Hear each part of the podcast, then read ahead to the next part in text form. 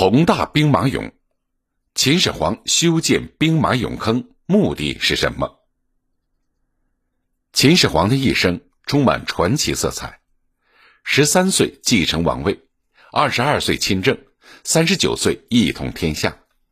他的王朝虽然只存在了十几年，但他的一生颇受后人争议。虽然没能完成秦万世的梦想。但他的行为对后世的影响却长达几千年。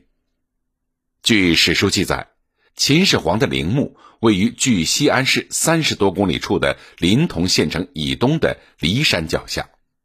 嬴政从继位开始就为自己修建陵墓，墓地规划设计由当时的丞相李斯负责，监工由大将章邯担当。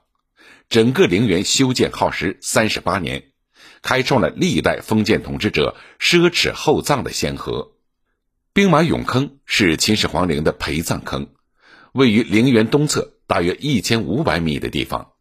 当时曾经有农民在掘墓时发现过有像人一样的石头，直到一九七四年三月，陵东西阳村的村民在抗旱打井时发现规模宏大的兵马俑坑，考古工作者闻讯前来。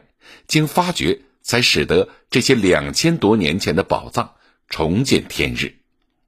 然而，秦始皇为什么要在陵园外部修建如此规模宏大的兵马俑坑呢？一种说法是，秦始皇统一六国后，想让自己的王朝千秋万载，即使在阴曹地府，也要成为一个无人能及的皇帝。另一种说法是，当时流行殉葬。贵族常常以活人殉葬，作为一统天下的帝王，秦始皇的陪葬自然众多。但丞相李斯提出了制造人俑陪葬的办法，这样既可以避免活人受牵连，又显示皇帝的恢宏排场。